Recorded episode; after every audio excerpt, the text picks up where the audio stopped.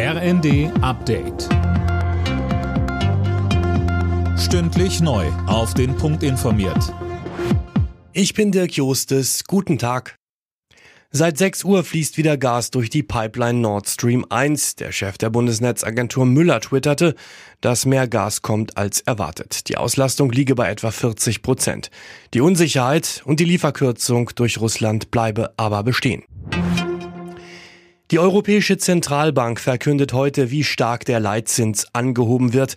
Gerechnet wird mit einem Plus von 0,25 Prozentpunkten. Aber auch ein größerer Zinsschritt ist nicht ausgeschlossen. Der EZB-Rat hatte eine Erhöhung bereits im Juni angekündigt. Um das Reisen sicherer zu machen, setzt die Bahn auf neue Techniken. Die werden an sieben ausgewählten Projektbahnhöfen erprobt und wurden heute in Berlin vorgestellt.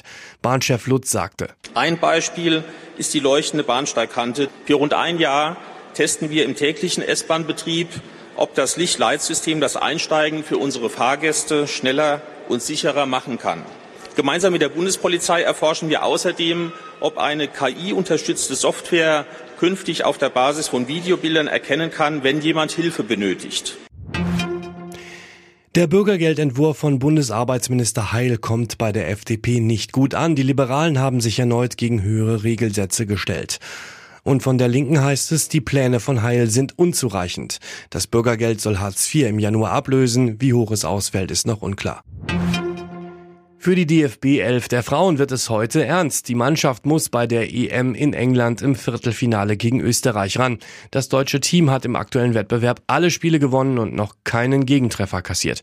Bundestrainerin Martina Voss-Tecklenburg erwartet ein intensives Spiel. Wo alle Spielerinnen, die zum Einsatz kommen werden, am Ende alles gegeben haben.